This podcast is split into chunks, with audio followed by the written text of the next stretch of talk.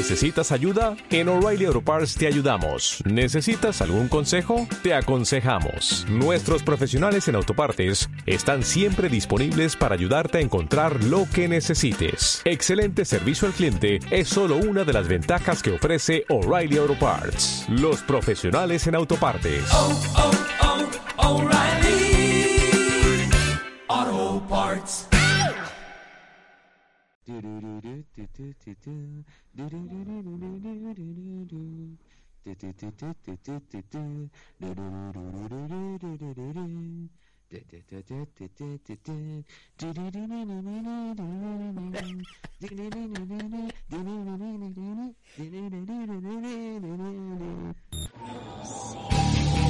Autopsia de la psique. Bienvenidos.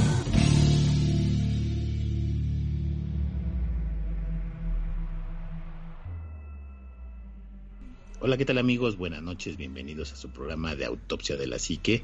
Y hoy no estamos completos, pero tenemos una gran sorpresa y la vamos a ir diciendo más adelante. Amigo Juanma, muy buenas noches. ¿Qué tal amigos? ¿Cómo están? Muy buenas noches. Bienvenidos a Autopsia de la Psique una vez más desde el confinamiento de nuestros hogares para todos ustedes. que se ha convertido esto ya en una situación pues a lo mejor un poquito larga. Pero aquí estamos dándole, dándole, dándole, dándole y seguiremos dándole mientras sigamos encerrados. Y pues es un gusto tenerlos aquí. Bienvenidos a Autopsia de la Psique. Así es, amigo Chitec, muy buenas noches. Amigo Anima, eh, Juanma, invitado sorpresa, muy muy buenas noches amiguitos, eh, sean bienvenidos a su medianamente gustado podcast semanal Autopsia de la Psique. Ya nos atrasamos un poquito en este podcast, pero es porque les traemos un sorpresón y la verdad es que nos estamos adecuando a la agenda de este personaje tan icónico. Sí, es una persona bastante letrada en este tema y nos abrió un espacio en su agenda y eso me da mucho gusto. Charlie, muy buenas noches. ¿Qué tal? Buenas noches. Un gustazo de estar de nuevo con ustedes. De verdad, un gran gusto. Eh, Anima, Juanma, Shitek, muchas gracias a todos por la invitación. Y pues adelante. Oye, oye, perdón, ¿es la segunda vez que estás con nosotros? La, la, Sí, es la segunda vez.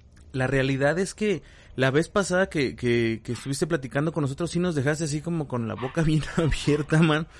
Y teníamos muchas ganas de seguir platicando contigo. Entonces, muchas gracias por el espacio que nos das. No, a ti muchísimas gracias por invitarme, eh, créeme. Bueno, pues el tema, ya lo saben, es, es Criptidos y, y qué mejor que, que, que esté con nosotros Charlie porque nos va a aclarar también muchas dudas que a veces luego tenemos sobre estos personajes y ahora que está de moda el hombre lobo de, de Valle de Bravo, el hombre lobo de Chiapas y un montón de, de personajes sui generis que han estado surgiendo inclusive en esta cuarentena que la hacen como más, pues más llevadera, ¿no? Bueno, Sí, claro. De hecho, pues justamente creo que el encierro nos ayuda bastante a, que vuele más la imaginación. Y a lo mejor las calles más solas, menos iluminación, no falta que aparezca algo entre la oscuridad. ¿Tú, tú sí crees, Charlie, que sí sea cierto esta parte donde la gente apunta que es precisamente este poco ah, andar de la gente tal cual el que ha provocado, ha propiciado que se estén presentando este tipo de criaturas? Por ejemplo, como dice el buen ánima, hay un caso que surgió apenas el- a principios de marzo, me parece el 9 de marzo, de un hombre lobo en Valle de Bravo, ¿no? Al principio apuntaban que era un, un felino grande de felino estas de gran casas. tamaño. Exacto, de estas casas este, enormes en donde, ya sabes, tienen algún tipo de, de, de, de- de situación que no es, no es tan, no es tan, ¿cómo decirte?, tan lícita, ¿no?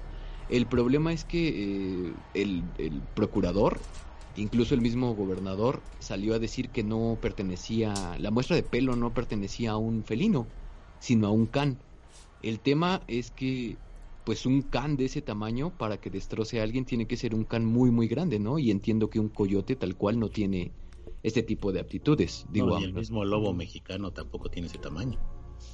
No, el hombre, el, el lobo mexicano definitivamente no es eh, el canino más grande de su familia, ni mucho menos.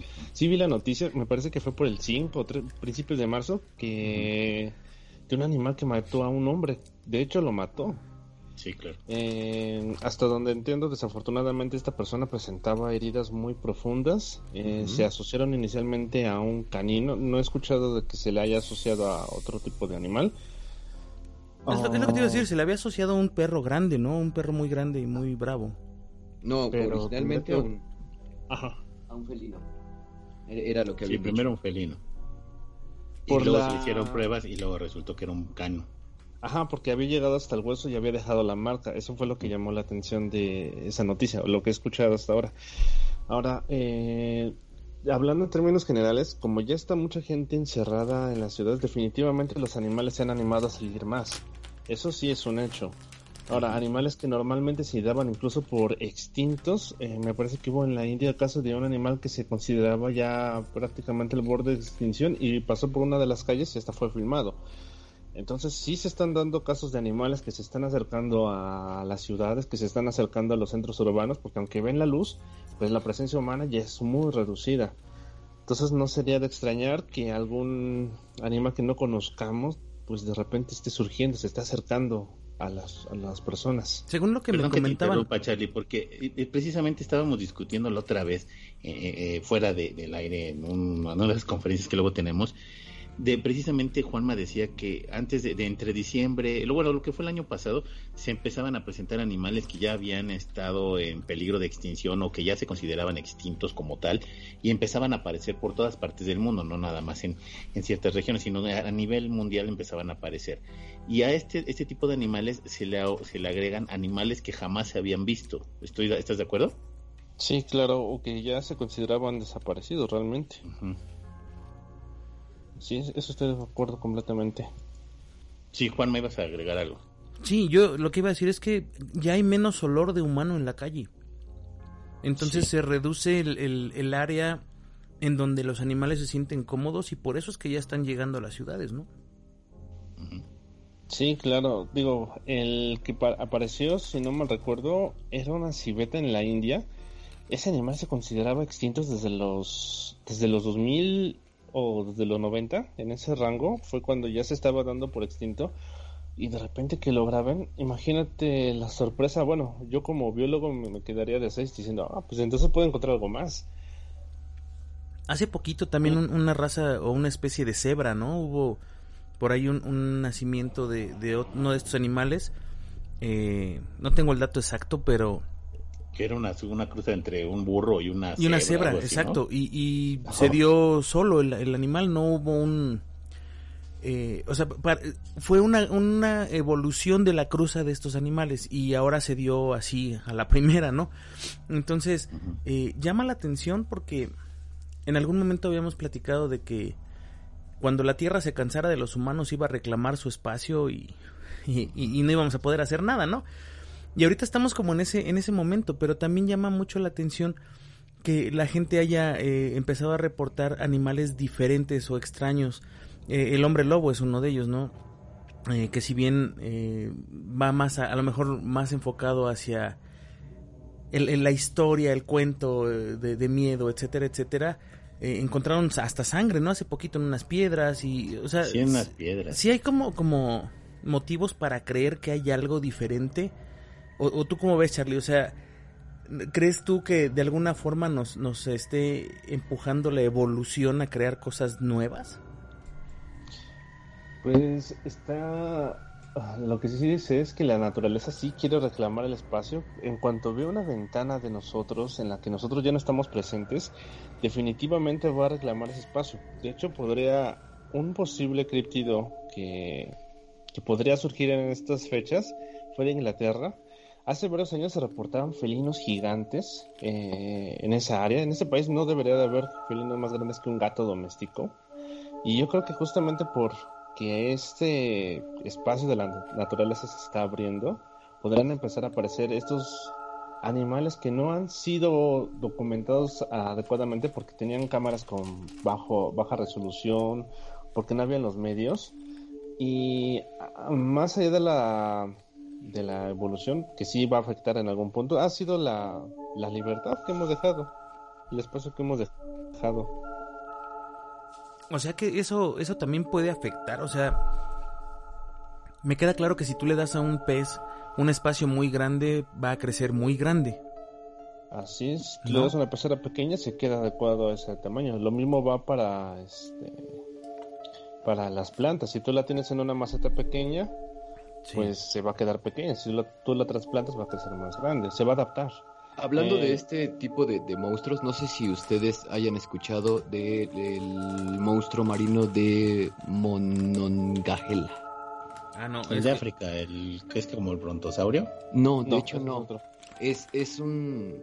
eh, sobre eso Charlie ya te puede contar, es un especialista en ese animal, el... El Es el ahorita- Moquele el. De hecho, a mí me contó esa historia un- una tarde de regreso al salir del trabajo y, y yo creo que, que la dejamos para, para que él no- nos, nos la cuente, ¿no? Pero esta serpiente realmente eh, datan o dicen que fue avistada en el Pacífico Sur, precisamente por un barco eh, ballenero que cazaba este tipo de, Es esta de serpiente que mide 15 cuantos metros y que este parece eh, cuando sale parece un tiburón, una cosa así de, de ese tamaño el, el lomo.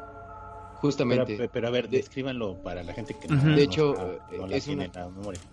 Es una serpiente que medía, bueno, o en palabras de la tripulación, medía 30 metros de largo por 1.8 metros alrededor del cuello, 2.5 metros de circunferencia alrededor de los hombros y la parte más ancha del cuerpo 3.5, ¿no? Que parecía algo distendida.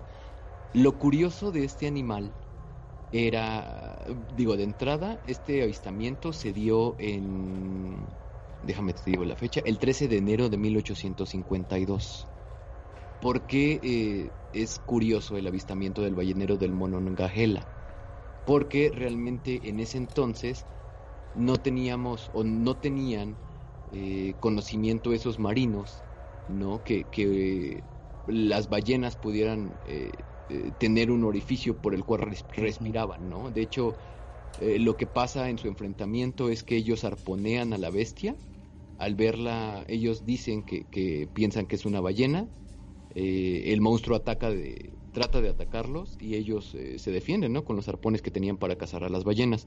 Le dan caza y según sus palabras está aproximadamente entre 10 y 15 minutos dando vueltas entre, entre el agua hasta que queda panza arriba. ¿No? Entonces, este, supuestamente eh, hay, ah, curioso, el testimonio que dan es de un barco que se encuentran en, eh, de regreso a su viaje, en el que le dice que encontraron justamente un ejemplar de este estilo.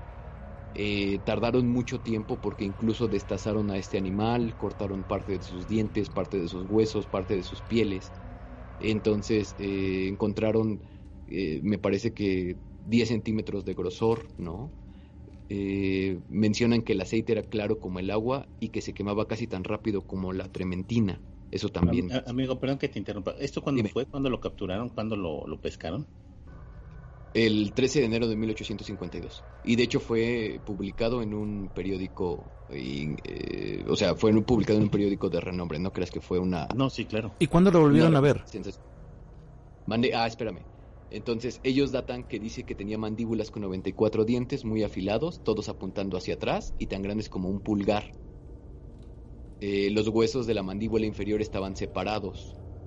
Uno de los pulmones de la serpiente marina era un metro más largo que otro. La apuntada cola rematada por cartílago plano y firme, espiráculos de respiración y cabeceo en superficie. Entonces, eh, muchos pensaban que los mosasaurios, que podía ser un, un ejemplar de mosasaurio. Lo chistoso es que describen este pulmón eh, y realmente es más eh, parecido a cómo respiran las ballenas. ¿no? Entonces, algo curioso que pasó con esta embarcación es que le dice y le enseñan eh, todos los restos que encuentran del monstruo. Entonces, esta embarcación que da la información al periódico va a buscar los vestigios del monstruo, no los encuentra y curiosamente el- la embarcación eh, Monongahela pues eh, ya no la encontraron, tal cual desapareció.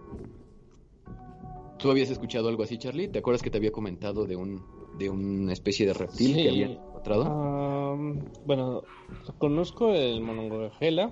Eh, de hecho, había escuchado un relato curiosamente parecido de Pensilvania, al parecer. Por la descripción, creo que se trata de la misma criatura. Lo único que me llama la atención, tiene rasgos como de reptil y de mamífero. Cuando ustedes ven cómo nada una ballena, eh, pueden darse cuenta que la cola de la ballena se mueve de arriba hacia abajo y no como los peces que es de izquierda a derecha. Este, esta bestia marina tenía una cola muy parecida a la de una ballena, idéntica básicamente. Tenía los rasgos de, de una ballena primitiva, tenía aletas que eran muy pequeñas en comparación a su cuerpo, así que presumiblemente nadaría usando la aleta caudal ante todo.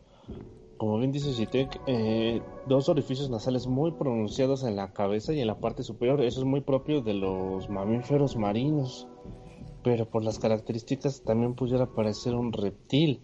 Entonces es un caso raro de un criptido. Eh, sí, he escuchado referencias de él por alrededor de 1850 1890. Eh, agresivo, bueno, agresivo cuando lo atacaban. Este al parecer no iniciaba las peleas. Entonces, de los que es mejor idea no andar provocando. Eh, y se supone que hacía túneles, inclusive que ahí se ponía a acechar. De esa parte no he escuchado más allá de unos cuantos relatos. No tengo mucha información de este monstruo, de este criptido, pero me pareció un relato muy cercano a retratar una ballena primitiva. Eso es lo que es más interesante. ¿Crees que esté más relacionado, por ejemplo, con el mito del Leviatán, Charlie? No sé, no, No, creo. porque el pero es como más de tentáculos, más como más calamar, ¿no? O, por ejemplo, Bueno, digo, to- todos sabemos que... Ay, perdón, disculpa. Ah, no, no, no, no, este es el crack en el que tiene más tentáculos. El Leviatán es como una ballena gigante, pero maciza. Este es más alargado. O sea, sí tiene características de una ballena. Bueno, yo lo juzgo como características de un cetáceo, pero muy, muy alargado. Y esas eran las primeras, eh, las primeras ballenas. De hecho, por ejemplo, lo que le comentaba a Charlie era precisamente de esto. Eh, no sé si ustedes ubican al Jormungandr, que es de la mitología nórdica. Perdón, si te y una, justamente es una serpiente gigante. una, una pregunta Eh, antes la- de que sigas. Eh, ¿Qué Sí, tanto claro. ha cambi- han cambiado las ballenas de 1890 a la fecha? Porque él habla de, Pues, de una ballena primitiva, ¿no? Entonces, eh, me imagino que debe haber algún cambio importante entre cómo eran en ese entonces y cómo son a lo mejor ahorita. Es que, por ejemplo, ahorita que mencionas eso, este Juanma, eh, eh, en Monterrey encuentran un animal que es como si fuera un cocodrilo gigante, pero con aletas y cola de, pescado. Eh, no me acuerdo el nombre, como está en el Museo Papalote de Monterrey y, y hay una y hay una reproducción afuera de- del lugar donde lo encuentran.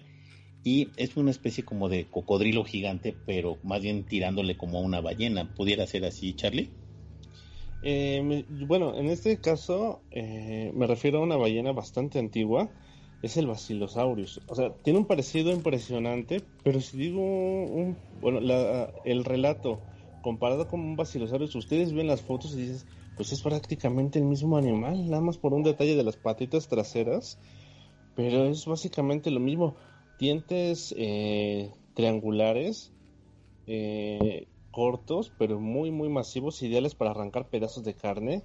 La única diferencia es que Basilosaurus era una ballena gigantesca, estamos hablando de 15 metros a 20 metros de animal, que en una mordida seguro te arrancaba la mitad del cuerpo.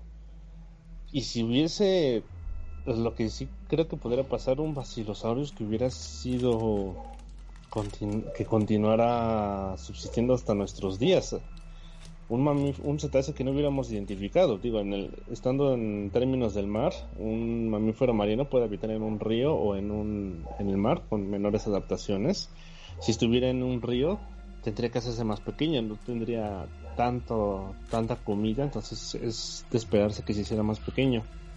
Oye, Charlie, y ahorita que estábamos hablando con las fechas, no sé si ubiques eh, la leyenda del Nahuelito en el lago Nahuel Huapi, esto en Bariloche, en Argentina.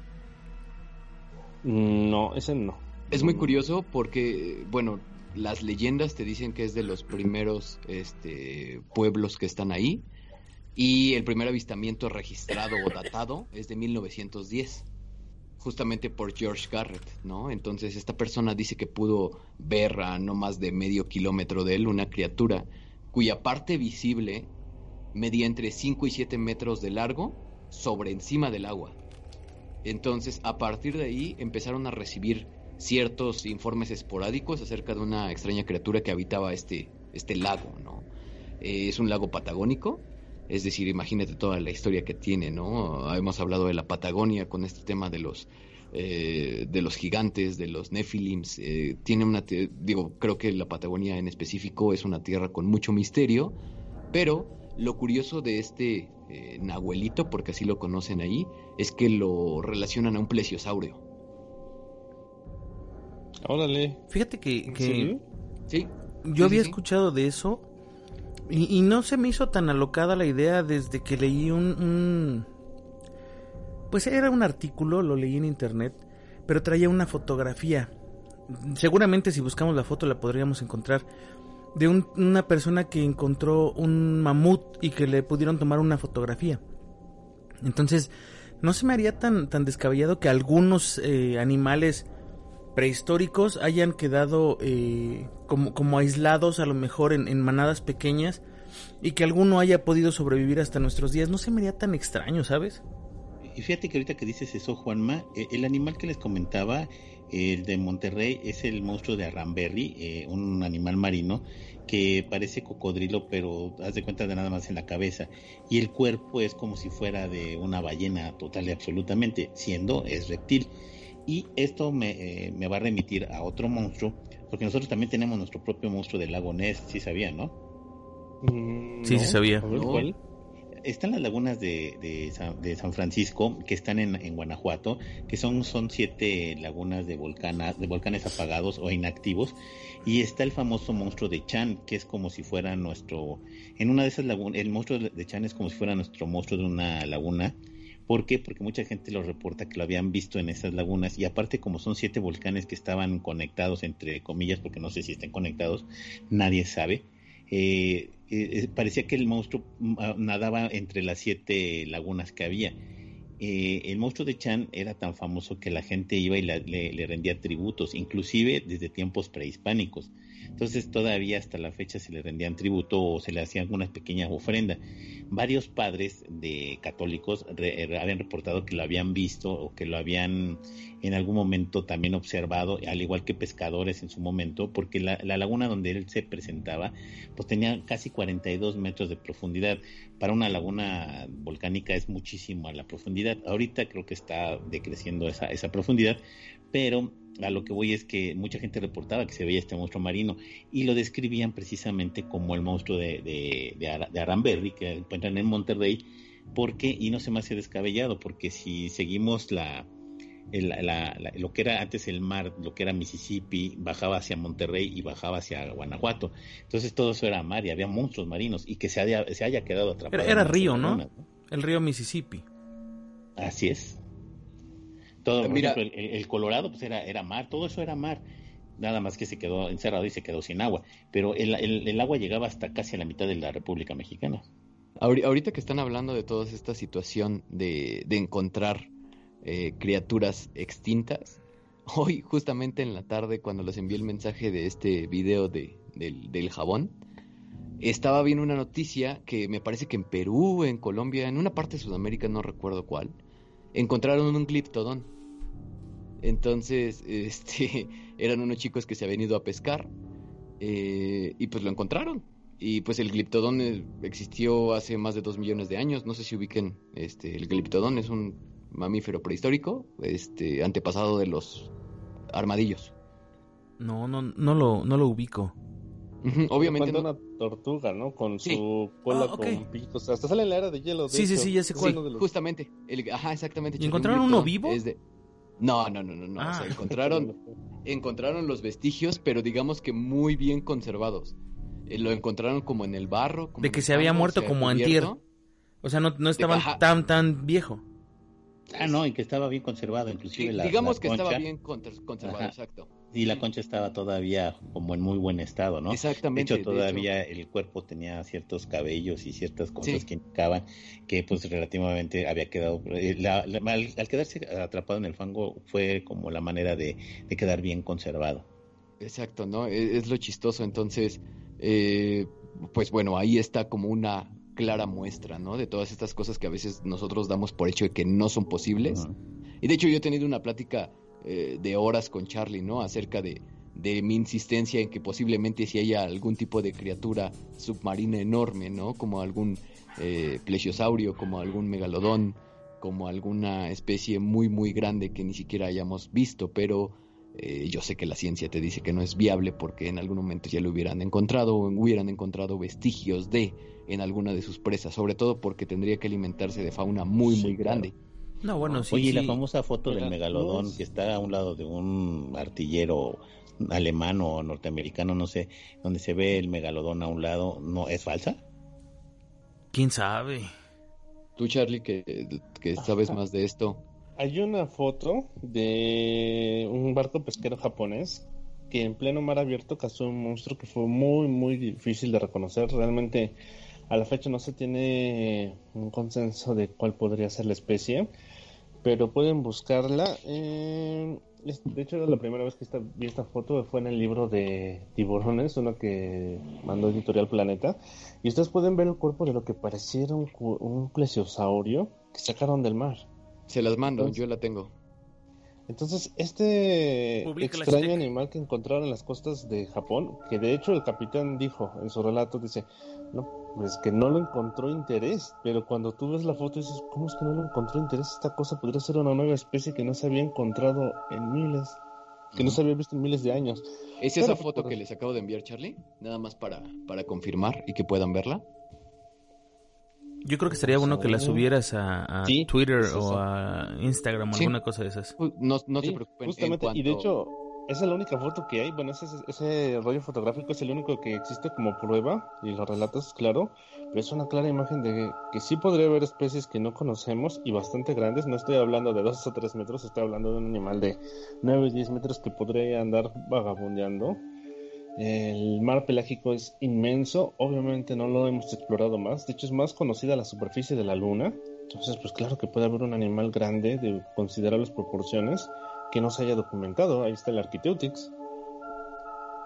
Fíjate, Sí, mí, algo que me llama, que, perdón, algo que me llama mucho la atención de esto que dices, Charlie, es que eh, yo tenía un maestro que daba ciencias naturales y biología en, en- en una escuela y él, él comentaba que era más probable que encontráramos un animal de una envergadura gigantesca de a- a alrededor de 15 a 20 metros de, de, de, de, pues no sé, de, de distancia, de longitud, en el fondo del mar a que encontráramos vida extraterrestre.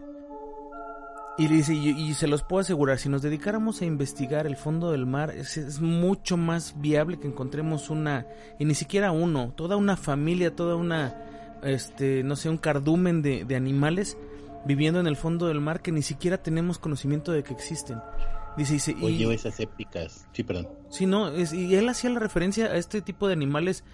eh, No sé si vieron Star Wars, pero hay una parte donde el halcón Sí. milenario se mete a una cueva y resulta que la cueva es el estómago de un animal grandísimo. Dice, algo así, dice, de- de- en este mundo debe haber algo no tan grande, pero sí algo así, o sea, tan, tan inmenso que, que, que ni siquiera lo podamos concebir, porque estamos acostumbrados a ver animales hasta cierta talla, ¿no? Pero no algo Oye, tan imagínate grande. ver una, una batalla tremenda entre una ballena y un calamar gigante. Sí, pues, ya ves las ballenas, ¿no? Marcadas. Al cachalote, ¿no? Ajá. Oye, Charlie, y por ejemplo, hablando de animales enormes, ubicas al Ryujin, ¿no? Que es la, el dragón de la mitología japonesa, que es el rey de los mares y demás situaciones. De los ¿no? cielos, ¿no? Es de los cielos, sí, claro. Y, pero también habi- habita en las aguas más profundas, es lo que dicen. Ajá. ¿Crees sí. que pueda existir una, una situación así? ¿O que sea el, el mero eh, imaginario colectivo de toda un- una cultura que a lo mejor pudo ver algún tipo de, de lagarto y, y le dieron esta denominación de deidad? Mira, ¿por qué son interesantes los dragones? Y te he de confesar que yo tengo una debilidad hacia ellos. Es porque esos desgraciados están presentes en muchas culturas eh, a lo largo y ancho del mundo. Es interesante, por ejemplo, el Ryujin, que tiene varias representaciones desde Japón, pasando por eh, buena parte de China y hacia el sur, hacia Corea, que tienen dragones eh, muy similares eh, que tienen, suelen tener una asta, un cuerpo delgado, una especie de bigote, cuatro patas y el carácter dejándolo de un lado porque no se puede determinar el carácter de un animal, pero sí son rasgos muy similares a lo largo de una región geográfica muy grande.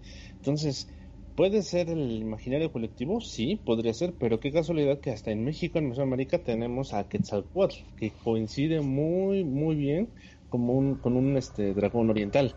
Entonces, El Sí, dragón de San Jorge, inspirado. los dragones polinesios, los, los dragones australianos. O sea, hay dragones en todo, realmente en todo el planeta.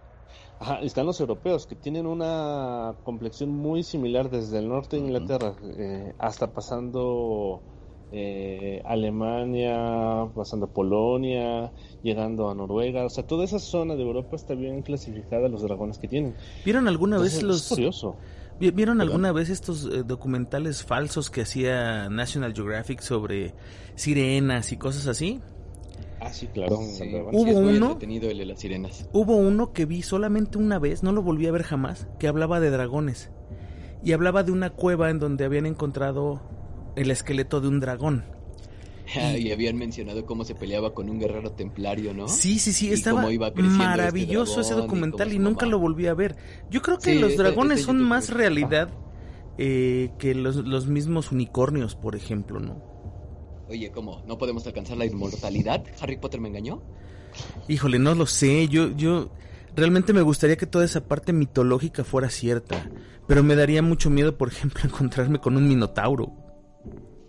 Charlie, a mí me da más miedo un dragón. El minotauro como sea lo puedes engañar, pero un dragón que tiene olfato y Sí, oído, ¿no? eh, olfato y una vista increíble, ¿cómo te escapas de él? Que, que no sé, ¿saben si en algún momento alguien ha encontrado una escama, un diente de alguna especie que, que- que consideren que haya sido un dragón? ¿sabes qué me atrevería a decir? Y digo, ahorita Charlie es el experto y seguramente me va a corregir. Eh, muchas personas que son creyentes de los dragones apuntan a que incluso los mismos vestigios de dinosaurios, porque realmente los, los huesos o, los, o los vestigios que hemos encontrado son muy pocos ejemplares los que se han encontrado completos, por así decirlo. Entonces, hasta cierto punto muchos eh, cuerpos, ¿no? Muchos dinosaurios se han replanteado de los años 90 a la fecha porque eh, la ciencia va avanzando y te va dando como esa parte de cómo eran, cómo era su constitución y demás. Entonces muchos No, creyentes de este mito, La, la parte más movible o la parte más perdible de estos animales pues, eran precisamente los dientes. todo, ¿no? Toda esta parte. Pero lo- los creyentes de todo este mito apuntan a que los dragones podrían estar este, mezclados con todo lo que nosotros conocemos como dinosaurios. Pero bueno, Charlie, pues tú, tú dinos cuál es lo que, lo que dicen como las, las opiniones de... Bueno, ¿cuáles son las opiniones? Ah, el consenso científico, tristemente para mí, es que es muy poco probable que hayan existido los dragones, No. al menos en la forma que nosotros los conocemos. Eso no quiere decir que no haya posibilidad. Ahora, eh, con respecto a si hay una evidencia que sea contundente y diga esto es un dragón, es muy difícil decirlo. Ah, siempre ha habido huesos de reptiles grandes. Si tú fueras un templario de, de este siglo, del siglo XIV, y si de repente te encuentras con un lagarto gigante como un dragón de Komodo, seguro lo vas a tomar como un dragón lanzallamas, porque pues, ve el tamaño de un dragón de Komodo. Ahora, sí es cierto que muchos fósiles se han confundido, se han armado eh, según el criterio de la persona que los está contemplando y muchas veces en un yacimiento de fósiles hay varias especies de animales, no solamente una. Había zonas de fango donde se hundían tanto depredadores como presas y sí sería factible que confundieran huesos y armaran un gigantesco dragón o algo muy similar. Entonces sí, sí puede pasar. Como bien menciona Chite, con el paso del tiempo pues hemos afinado las los análisis de los huesos y ya se han hecho modelos más reales. Eh, de hecho, personalmente sí he hecho la búsqueda de evidencias de dragones. He de admitir que es una de esas debilidades que tengo cuando veo que algo podría apuntar ligeramente la evidencia de un dragón, pues voy y lo busco. Pero hasta ahora no he encontrado algo que me diga, ah, sí podría haber dragones. ¿Sabes Eh. qué, ¿Sabes qué es algo curioso en relación a todo esto de, de reptiles gigantes y demás? Ahorita este que estaba revisando, este, porque tengo como mi, mi almanaque, ¿no? Personal de todo este tipo de situaciones, por más ñoño que pueda pasar. También está el caso del Morgaguar, que es uno de los eh, reptiles gigantes más icónicos, ¿no? De todo esto. ¿Eh? ¿Qué dijiste? Este, Somos, somos bien ñoños, mano. A veces, y, y de verdad, es algo que este te tengo que reconocer que sí, cuando, cuando te, te como que te pica el, el gusanito de algo, mano, te pones a buscarle un montón. Y eso, eso está chido también, ¿no? Mucha gente a lo mejor no se interesa porque no conoce, ¿no crees? O nun- nunca ha tenido ese primer contacto con algo. Yo creo que sí, hasta cierto punto, y en parte también como el rechazo social. O sea, pero ya Charlie les podrá decir cómo es mi, mi, mi rechazo social. Realmente no es que hable de este tipo de temas, sino que soy torpe socialmente hablando en casi todos los aspectos. Eh, el tema, por ejemplo, con el Morgawar, lo que les decía, eh, ese, se- ese seguro sí lo ubicas, ¿no, amigo? Sí, ese es un poco más. Exacto. Entonces, eh, lo curioso de él es que está situado entre los años de 1700, 1976 y sus avistamientos eran junto al Falcon Bay en, en Gran Bretaña, ¿no? Eh, algo que también estaba revisando ahorita es que todos son en época de primavera y no había reparado en ello.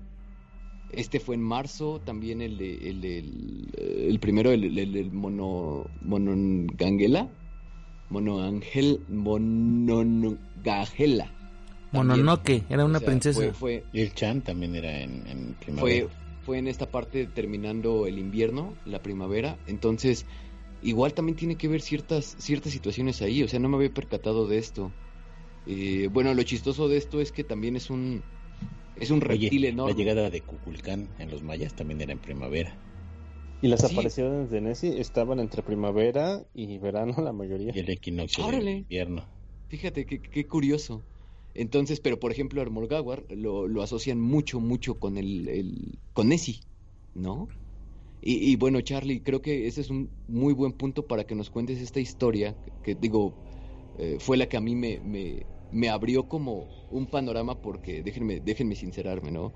Yo conocí a Charlie, pues era, éramos compañeros, estábamos trabajando en el mismo proyecto, hasta que un día empezamos a hablar de, de críptidos, ¿no? Y me habló del, Mokele Membe.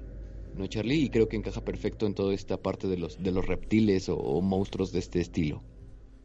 Ok, eh, les podría dar como una reseña general de la historia del Mokele. De hecho, hay, creo que es uno de los primeros críptidos que se investigaron. Eh, tiene referencias desde 1700, de mediados de 1700, finales de 1700, hasta reseñas relativamente actuales.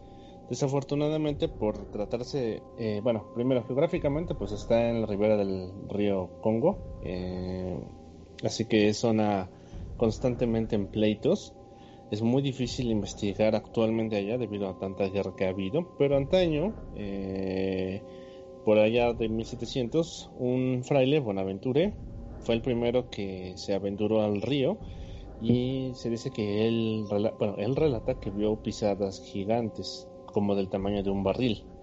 Esa fue la primera evidencia del Mokelebembe. Ah, y rugidos adicionales. Entonces, desde ahí empezó. Eh, de ahí, me parece que por 1800, finales de 1800, 1900, eh, Paul Grants fue uno de los que hizo varias expediciones y él se encargó de documentar además del Mokele Bembe a algunos otros críptidos. De hecho, ustedes pueden buscar críptidos del Congo y hay un Triceratops que parece un rinoceronte pero muy salvaje, extremadamente salvaje. También hay relatos de un pterosaurio. Y eh, eh, posteriormente pues se hicieron más rumores. Los rumores se hicieron en torno a bueno, la aventura de Grants. Él entrevistó a los nativos americanos eh, y ellos, ellos comentaban que se habían enfrentado a una bestia. Son pigmeos que hicieron este relato. Al parecer esta bestia les había estado dando problemas porque se alimentaba básicamente de lo mismo que ellos y también atacaba sus construcciones, sus chozas. Si ellos no se acercaban a su territorio, él nos acercaba. Pero en algún punto, por alguna razón, el Mokele tomó la iniciativa, decidió acercarse a esta tribu. Esta tribu decide tomar venganza y le da caza. Ahí, La del lago Bangelulu, ¿no? Ajá.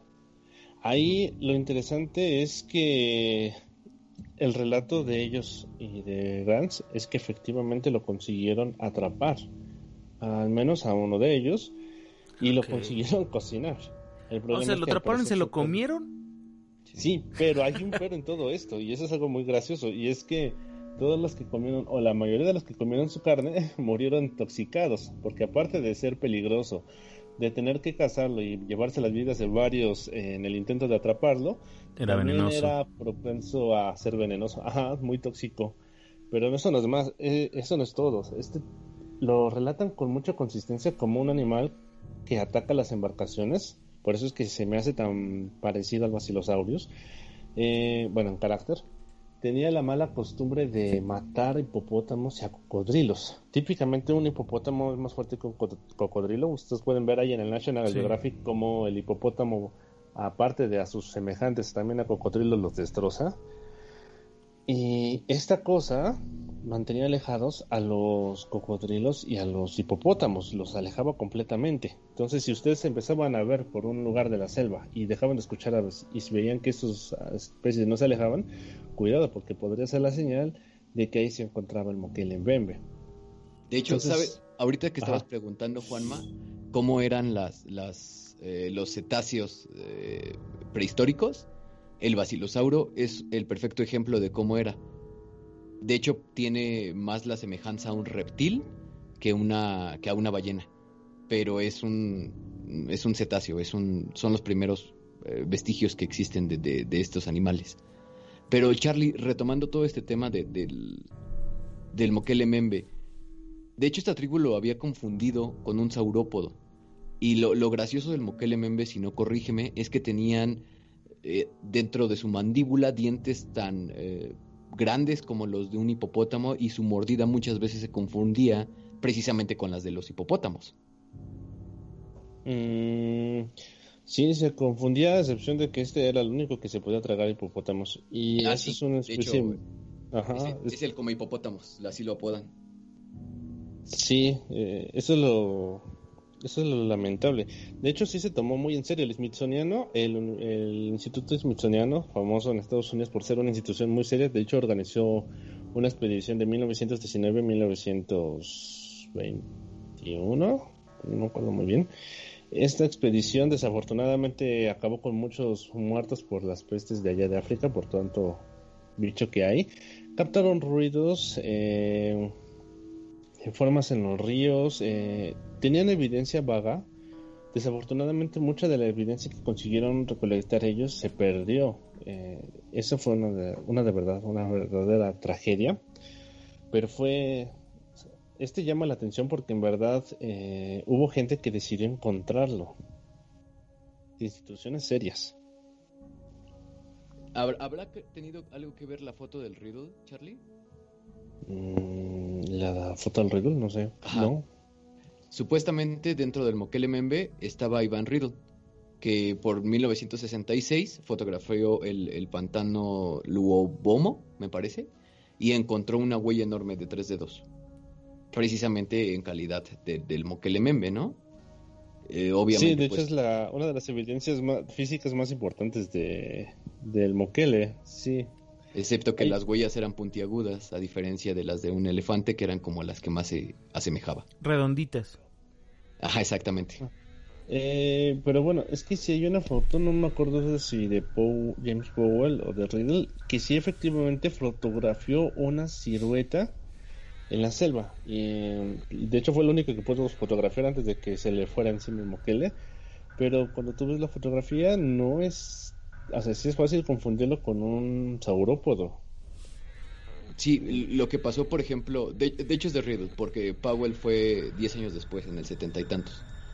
Y, y, por ejemplo, lo que le pasó a Powell fue que se llevó a los, a los nativos con el objetivo de, de estudiar a los cocodrilos, de hecho.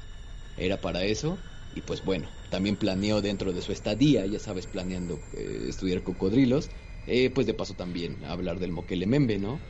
Entonces escuchó los relatos de los, de los nativos de este lugar que lo, lo, lo llamaban el Niamala, me parece. Niamyala. Mira, James Powell eh, en realidad no era la primera vez que estaba haciendo expediciones. De hecho, él fue el que originó varios de los relatos de otros criptidos de África. Ajá. O sea, no es el, no es la primera vez que él buscaba, am, ¿cómo decirlo? Que buscaba vida exótica, formas Ujú. poco documentadas. Entonces, eh, ah, me tomo más en serio los relatos anteriores porque sé que él ten- se dice que tenía la tendencia a buscar el sensacionalismo, pero creo que fue por esos años que expediciones cuando llevaron dibujos de plesiosaurios o de, de criaturas eh, prehistóricas, fue cuando los nativos más apuntaron hacia los plesiosaurios, bueno, hacia un, plesiosaurio no, hacia un, un, este, Diplodocus. cuello largo, un diplodocus que, se, que era parecido a Salmoquel, entonces... Exacto. De hecho, Powell eh, apunta esto dentro de sus investigaciones. Él dice que lo más cercano a un animal de estas dimensiones y de estas características era el Diplodocus. O sea, tal vez estoy Sí. un poco confundido con el Diplodocus y el Estegosaurio. ¿Cuál era el más grande de los dos? El Estego, ¿no? No, el diplodocus, bueno, Era el Diplodocus. ¿Mandesh, Anima? El Diplodocus.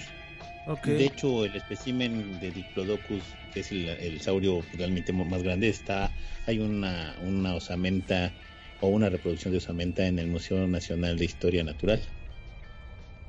Ok, o sea, sí tenemos un, un esqueleto completo eh, Tenemos en algún con- lugar bueno, y hay es reproducciones. uno, hay uno que es este el más completo porque fue completado con uno que se encontró en California y es el que está en el Museo Nacional de Historia Natural aquí en la Ciudad de México y la reproducción está en el Museo de Inglaterra. Ok, ok. Wow. O sea, si, si, si tuviéramos que poner un número, Charlie, ¿tú qué, porcentaje consideras que hay de especies que no hemos visto? Eh, Un porcentaje. Ay, wow. Es que especies, por ejemplo, simplemente de insectos se dice que no hemos descubierto más, documentado más allá de un 30% de las especies. Entonces, No, ¿cómo crees? eso es muchísimo que no conocemos. Si hablamos de especies grandes, si hablamos de animales más allá de 3 o 4 metros, es probable que quede un puñado nada más por descubrir. Pero de que hay, hay. Pero sí, el humano no conoce muchas especies todavía. Y muchos hábitats están perdidos todavía, afortunadamente, sin la huella del hombre. Vámonos al lago Tele, Charlie. Estaría bien. Quitando las guerras civiles en esa zona, son interesantes. Pues de hecho, por ejemplo, ahorita, ahorita que estaba recordando, la última foto que se tiene datado algo como el Moquele Membe era del 93, o sea, tendrá como unos 27 años aproximadamente. Y, y precisamente dibujaba como un cuerpo eh, raro en las aguas del, del Tele. Pues cuántas especies no hay en el Amazonas, ¿no? Que, por la, la mismo eh, eh, espeso no se puede entrar y no se pueden documentar y no se pueden ver más allá de a lo mejor o no se tiene ningún tipo de registro más allá de lo que te cuenta la gente aborigen que vive por ahí que en algún momento los ha visto. Es como el mismo Yeti no Eh, alguien lo vio alguna vez y lo han visto mil veces pero no hay ninguna evidencia porque está dentro de, de esa maleza de esa eh, impenetrable zona y, y, pues cuántas pirámides y cosas no hay allá adentro también a las que no se puede acceder, ¿no? Oye, hablando de todo las eso, En el abismo de las Marianas han encontrado, Sí. a cada rato encuentran especies nuevas. no te vayas tan lejos, ahí en las. Amazonas, en las Amazonas sí. hay relatos de arañas gigantes. O sea, pero no, no arañas... No este, grandes, gigantes. No arañas del tamaño de, de De perros, no. O sea, no, no, no, no, no, no, no. Arañas gigantes del tamaño de camionetas. Sí. ¿Tú sí te sabes esta, esta parte, este Charlie? Sí, no sé, de camionetas sé que no, pero sí eran arañas suficientes para que los pobladores hubieran construido casas especialmente hechas para evitar estas arañas. Sí, Sí. sí sabía. Sí, y justamente, eh, bueno, sabía que algunas, algunas expediciones incluso se habían suspendido por el miedo eh, de, los, de los pobladores, de los nativos de ahí, porque incluso les llegaron a mostrar, de hecho hay una fotografía que circula, no sé si sea fake, la verdad es que no, de un par de, de una pareja que va a precisamente hacer una expedición para ver estas arañas gigantes y las construcciones de telaraña que tienen los nidos son, son impresionantes, o sea, son eh, la verdad es que si sí es real, eh, me deja completamente apabullado. Mira, con una araña que fuera del tamaño de un gato, tú ya tendrías un grave problema adelante. No, claro, sí, tendría, claro. tendría para El matarnos. tamaño de un perro, ya con eso me echo a correr. Sí, No, no. Si- si fuera- no, no. ¿Qué, qué es la, la tarántula más grande que he visto? Mide casi lo que mide mi mano. Y fue La así palma de, de una mano, sí. prácticamente quiero correr de aquí. O imagínate uno del tamaño de tu pie, ni siquiera del gato, de tu pie. O sea, es, es- debe ser in- increíble, ¿no? Hasta comezón me da nada más de imaginarme todas esas cosas que están ahí y que si te metes no tienes a lo mejor ni siquiera idea de cómo protegerte contra ciertas cosas. Ah, ahí hay un... Para empezar, no creo que sean venenosas. o sea, No, no, no, pero en tamaño, cuestión de plantas, Mm, imagínate No importa. el roce de una planta. No importa. Sí, no. Es que date cuenta de algo muy curioso que pasa con las arañas, que innatamente mucha gente les tiene miedo. Es como un terror primitivo inclusive. Sí. Es como Tienen si un nuestro... exoesqueleto, Charlie. Por Dios, ¿cómo no quieres que les tengamos miedo? ¿Has visto las arañas, por ejemplo, de Sydney? ¿Ves las fotos de esas cosas? Son horribles. Están increíbles, yo diría que están hermosas esas arañas, pero además súper venenosas. Claramente tienes una deficiencia, amigo. sáquenlo, sáquenlo, sáquenlo del podcast. Con, con las velas y las arañas. Oye, fíjate, yo, yo tengo un amigo eh, que se llama Diego, eh, tiene ya un rato que no lo veo, pero eh, este, este amigo tiene un criadero, bueno, una vez estaba platicando con él y dije, no, pues yo colecciono juguetes, ¿no? Y él me dijo, ah, yo colecciono arañas. Yo, ¿Qué? Me dice, sí, le digo, ¿Qué. ¿Te las encuentras? Y dice, no, no, no, o sea, tengo arañas que son capaces de, de- de picarte y matarte. O sea, y sí, me, me empezó a enseñar las fotos de su colección y tiene una cantidad impresionante de arañas, eh, pues muy especiales, ¿no? O sea, yo, yo le decía, ¿y tienes muchas este, tarántulas? Me dice, no, es de lo que menos tengo. Dice, si tú supieras el tamaño de la araña que te puede matar, en comparación con una tarántula, te vas de Pues sí. espaldas. Dice, mide menos de medio que- centímetro. Es una araña que Sí, mide me- menos de medio centímetro, te pica y te mueres. O sea, te, te mueres de asfixia. Ni siquiera es como, ay, me Sí, voy. no, me- te llega el veneno rápido. Sí, no, es ¿Y horrible. sabes qué? También hay otra araña de ese estilo que es conocida como la Java Fofi en el Congo, que es congoleña. Y si ustedes pueden buscar, es, Ah, es igual que un- brinca, ¿no? Es un críptido, o sea, es un críptido, pero es una araña gigante, o sea, es, es- es eno- es enorme. No sé cómo en algún momento alguien puede mencionar que son hermosas, Charlie. Discrepo completamente, Es, amigo. es- los que de, de esa gente que dice no la, la, la, la araña más bonita es la violinista y y este, pero que no te pique porque nah, eso es de lo más común imagínate cuántas hay ahí en abajo de las hojas en el Congo en en Beto a saber en dónde en negra, África O- olvídate. Y, y justamente, ¿quién había mencionado lo de los túneles? cuáles tú- cuáles túneles Eh, que, que había muchas cosas como con túneles marinos dentro. Por ejemplo, Charlie, creo que fue quien lo dijiste, ¿no? Con el... Sí, para mi versión del vacilosaurio, sí. Ah, pues Eh, mira, justamente el, el Java Fofi tiene esta cualidad, que son capaces de crear túneles, pero imagínate el- la magnitud El de los túneles que pueden llegar a crear, este, teniendo en cuenta que, que su principal presa son jabalíes, humanos, venados, o sea, son animales de más de 50, 60 kilos. Y de hecho, eh, mencionan que los, los colmillos de estas arañas son capaces de partir a, a cualquiera de estos animales en dos. Mira, que ese animal justamente pudo haber sido inspiración de Tolkien para su araña gigante en El Señor sí, de sí, los sí. Anillos. Sí, sí, sí. Justamente es lo que pasa. Si no mal recuerdo, algo así había pasado, que Tolkien, justamente en sus viajes, eh, en sus eh, conocimientos había escuchado de esta araña. Y esto también ha inspirado a películas, ¿no? de mala calidad, pero ha inspirado películas de arañas gigantes. Como la de Arácnido. Hay un Ajá. montón de películas de esas, mano.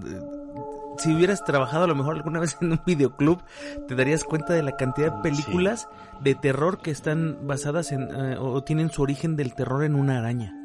Infinidad. Fue en una de- anaconda. En una el- el- anaconda también. Sí, El videoclub. ¿Has, has visto el canal Space? sí, como no, Sí. claro. O sea, por Dios, la última película que vi fue, fue de Depredador Ártico y luego de, una, de unas arañas que salían del infierno. Pero bueno, de- déjame nada más decirte la medida de, de esta arañota del Congo. O sea, dice que de extremo, de pata a pata, tiene 6 metros. ¿Seis metros una una altura? pata a la otra? De Seis 2 metros. Ajá, de 2 a 2.5 metros. Imagínate la cantidad, más bien, el tamaño de un túnel de este animalejo. O sea, ¡ay, no manches! Y, de verdad, sí voy a subir, ahorita cuando, cuando subas el podcast, Juanma, me avisas porque voy a subir las fotos a Instagram. Porque no manches, son, son cosas, o sea, esta en especial, por ejemplo, el, el Moquele Membe, eh, estos monstruos que hablamos que eran monstruos marinos, son impresionantes. Esta cosa, esta araña, la Java Fofi, es algo grotesco, o sea, en todo sentido. Si ustedes pueden ver las imágenes, es algo. Sí, o sea, no, no, no. ¿Sí no da está miedo? padre. Sí, da miedito, güey. Sí, es que Sí, hay, hay muchos, hay, hay muchas, eh, eh, como dice el anime, hay muchos miedos primigenios, ¿no? O, eh, primitivos a lo mejor. Ellos, o dentro de ellos están pues, las serpientes, las arañas, los payasos. No, no tengo ni idea por qué le tienen miedo a los mendigos payasos, pero hay, hay muchas No, cosas. sí. Y, y dentro de payasos, eso, El, el miedo, el- el payaso- el miedo a los payasos es porque eh, cuando atacabas de una aldea a otra, siempre había esa, esa pintura tri- trivial de, Tribal, de ¿no? pintarte Tribal. la cara para atacar otra aldea. Entonces ese es como el miedo primigenio que tenemos a los hacia, hacia los payasos. Fíjate También que el- famoso- social. Raspado de, de, de- de- de los pizarrones, ese sonido que, que oímos cuando raspa el, el gis, es también es, pre- es este prehistórico. ¿Por qué? Porque era un sonido que nos remitía a ciertos depredadores que nos comían. Es por eso que nunca nos los hemos podido olvidar y lo tenemos en el ADN. Algo que yo sabía en relación a los payasos anima era que es un instinto natural de supervivencia, porque en el momento que alguien ves que oculta su rostro, sabes que sus intenciones no son claras. Sí, claro. Entonces, este, es, es, o sea, visto desde un contexto más psicológico, si, si quieres decirlo así, a lo mejor no sí, claro. Sino apegado a esta parte como Yo, de, yo que te de- puedo decir que uso máscara. pues yo por eso no voy a tu casa solo, Anima. Me incomoda hablar contigo antes de las grabaciones. Este, un chiste local. ah, qué graciosos. No Es- quiero saber por qué. Sí, no, no, no. Oye, Charlie, este, estaría buenísimo si más adelante eh, nos eh, tu- tuvieras el chance de, de regalarnos otro rato para, para poder grabar a lo mejor otro otro episodio eh, acerca de, pues, hay infinidad de críptidos, ¿no? Este, si, si es que llegas a tener el chance, por supuesto, y tienes ganas, porque estos señores de repente son medio graciositos, pero estaría padrísimo si, si nos regalas otra entrevista un día de estos. pero a Charlie Sí. le gusta, ¿verdad, Charlie? ¿Verdad? Sí, sí me tú porque lo esto. embarcas, le hablas y estamos en vivo en 3, 2, 1, pues ya que le- ya está ahí. Pues sí, ya que te dice. De hecho, Ay, todavía hemos hablado, hay un tipo de críptido que se nos ha escapado hablar, y es que lo, la- el eslabón perdido es un críptido que también ha dado muchas historias, se ha documentado tanto ataques como avistamientos, o sea, simplemente de esos es todo un mundo que, que investigar. Sabes, hablando de, de, también. de eslabón Oye, perdido, pero, pero, pero antes de que de te vayas tú. Shitek, espérate. Perdón. Antes de que te vayas, hay que comprometer a Charlie para que nos hable precisamente tanto de enanitos como eslabones perdidos, porque eso es un tema bastante interesante. Yo, yo les digo y les quería proponer que hiciéramos un bestiario y que este señor aquí este, lo liderara, porque creo que es el más versado de todos nosotros. Hablar con Charlie de todos estos temas es embelezador, neta de verdad. O sea, yo creo que han sido de, los, de las pláticas que más me han gustado eh, tener con este buen hombre. Se los Es, es como cuando el anime habla de historia, ¿no? Sí, sí, sí, totalmente. O sea, Sí, claro. les confieso que he, he tomado la ruta más larga y Charlie puede dar fe eh, de eso cuando estábamos en una situación no de pandemia y que se iba a acabar la humanidad. Este, me iba por la ruta más larga para seguir platicando y nos hacíamos a veces hasta dos horas, dos horas y media, este, porque hablábamos de cuánta cosa se nos ocurriera. Oh, bastante interesante. Entonces, ¿qué, entonces, ¿qué dices, Charlie? ¿Sí te avientas otra sesión? Va, claro, adelante, cuenten conmigo. Ya Nada más 10 perverso, más de porque 10 creo que minutos sí. antes. Pero creo que sí, ya se nos señor editor, ¿puedes, este. ¿puedes editar eso? Sí, sí. ¿Qué, ¿Qué quieres que le edite la parte donde dice que le hablaste a la mera hora? Eh, no, nada más ponle ahí un delfín o algo. Sí, cómo no. Cómo no, sí, señor Anima, vámonos. Sí, la, bueno, lamentablemente se nos acabó el tiempo y esta plática da para mucho. Yo me perdí un tiempo porque se me, que me quedé sin luz y tuve que regresar, me perdí de este internet. Voy a tener que escuchar ahora sí todo el podcast y eso me gustaría, pero se nos acabó el tiempo, lamentablemente. Charlie, te agradezco mucho a nombre de todos mis compañeros que hayas estado con nosotros. Muchas gracias a ti, Anima, por la invitación. Gracias, Chite. Gracias, Omar. Muchísimas gracias, de verdad. Juan. Juan Omar. Sí, Omar ni está, No, ya, ya sí. me está mandando mensajes, se están grabando sin mí. Eso, pues no contestas el Sí, teléfono, Omar ni está modo. ahorita. Pero sí, muchísimas Pero gracias. Charlie. Muchas gracias. Amigo Juanma, buenas noches. Buenas noches amigos, este, muchas gracias Charlie, es un, de verdad es un placer escucharte platicar de estas cosas, se ve que, que te gusta un poquito. Eh, muchas gracias, Anima, muchas gracias. Y ustedes amigos, muchísimas gracias por todo lo que hacen por nosotros, Eh, muchas gracias por seguirnos apoyando de la forma en que lo hacen. Ya no hablo de Patreon, ya hablo en general, siguen comentando, siguen eh, pidiendo cosas, siguen haciéndonos observaciones, publicándonos videos en, la página y la verdad eso nos, nos llena muchísimo. Muchas gracias, eh, quédense a salvo, no salgan si no es necesario y pues nos escuchamos en la próxima transmisión o emisión Muy buenas noches. amigo. de Autopsia a la Psique. Chitec, Hola, hola. buenas noches, amigo. ¿Sí? Sí, perdóname, se me desconectó. Este, Anima, Juanma, Charlie, Omar, que eh, no pudiste acompañarnos en este podcast, pero se te extraña, amigo. Eh, amiguitos autopsios, muchísimas gracias por acompañarnos, ¿no? En este podcast eh, que yo disfruté muchísimo. Son temas que realmente me gustan mucho. Charlie, amigo, muchísimas gracias por, por hacerlos el honor, de verdad, de, que vienes y visitas, eh, aunque sea vía telefónica. Muchísimas gracias, ¿no? Por, por estar y, y de verdad, sí, yo sí espero que, que te unas en otros podcasts. Bueno, así es. Eh, un saludo al buen Omar que estaba ocupado, por eso no pudo grabar con nosotros. Recuerden que tenemos Autopsia de la Psique en vivo donde ustedes pueden mandar sus historias. Mándenos su número telefónico por vía de correo allá a la página de, de Autopsia de la Psique y nosotros nos vamos a comunicar con ustedes para que puedan contar sus historias en vivo los domingos de nueve y media a diez y media de la noche. Yo soy su amigo el Anima de Coyoacán y esto fue Autopsia de la Psique.